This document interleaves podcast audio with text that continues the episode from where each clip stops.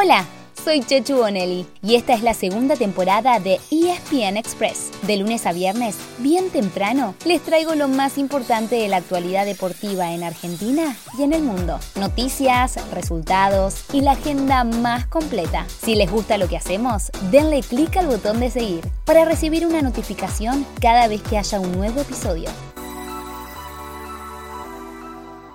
Hoy arrancamos en modo mundialista, porque finalmente Qatar 2022 se tiene a sus 32 clasificados. Oh yeah.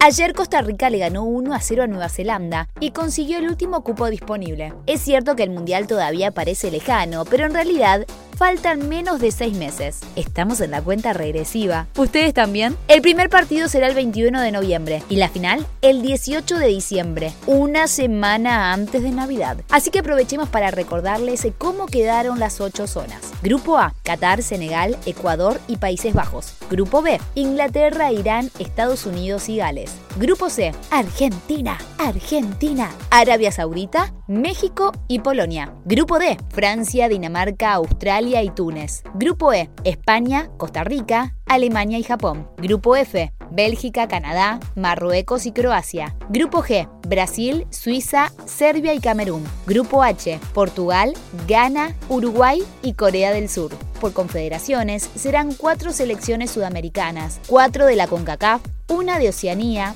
cinco de Asia, cinco de África y 13 de Europa. Justamente las selecciones europeas ganaron los últimos cuatro mundiales. ¿Se romperá la racha esta vez? Crucemos los dedos.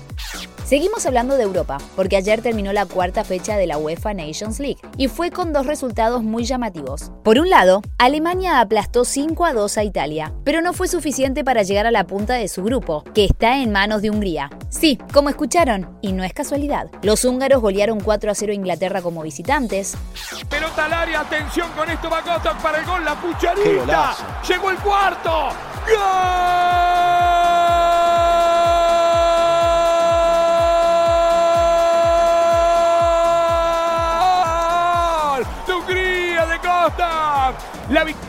Incuestionable de Hungría, 4 a 0 con el tiempo cumplido en Wolverhampton. No lo pueden creer. Además, Países Bajos derrotó 3 a 2 a Gales y Bélgica 1 a 0 a Polonia, uno de los rivales de la escaloneta en Qatar. Las últimas dos fechas de la fase de grupos se jugarán en septiembre. En nuestro fútbol comenzó la tercera fecha del torneo de la Liga Profesional. De los cinco partidos que hubo ayer, el mejor fue el empate a puro gol entre San Lorenzo y Arsenal, que terminaron 3 a 3. Hoy hay otros cinco, y entre otros juega River y Boca, ambos poniendo lo mejor que tienen disponible. El millonario visita a Colón en Santa Fe desde las 19 horas, mientras que Boca recibe a Tigre desde las 21.30, en una reedición de la final de la Copa de la Liga. Hoy tenemos mucha información de tenis. Serena Williams anunció que volverá al circuito muy pronto para poder estar en Wimbledon, que ya confirmó que le dará una invitación. Con 40 años cumplidos y 23 títulos Grand Slam, Serena no juega desde el año pasado, justamente cuando salió lesionada de la catedral en primera ronda. Este año Wimbledon no dará puntos ATP y WTA, ya que el torneo decidió excluir a los y las tenistas de Rusia y Bielorrusia por la invasión a Ucrania. En cambio, el US Open dijo ayer que no impondrá ninguna restricción a jugadores de esas nacionalidades, siempre que compitan bajo bandera neutral.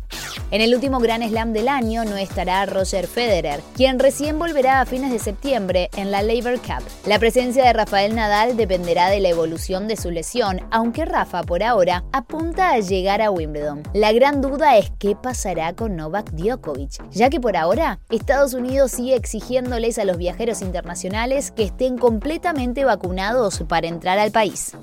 Así llegamos al final de nuestro episodio de hoy. Soy Chechu Bonelli y de lunes a viernes, al comenzar el día, les cuento lo que pasó y lo que se viene en el mundo del deporte. Los espero en el próximo episodio con mucho más ESPN Express.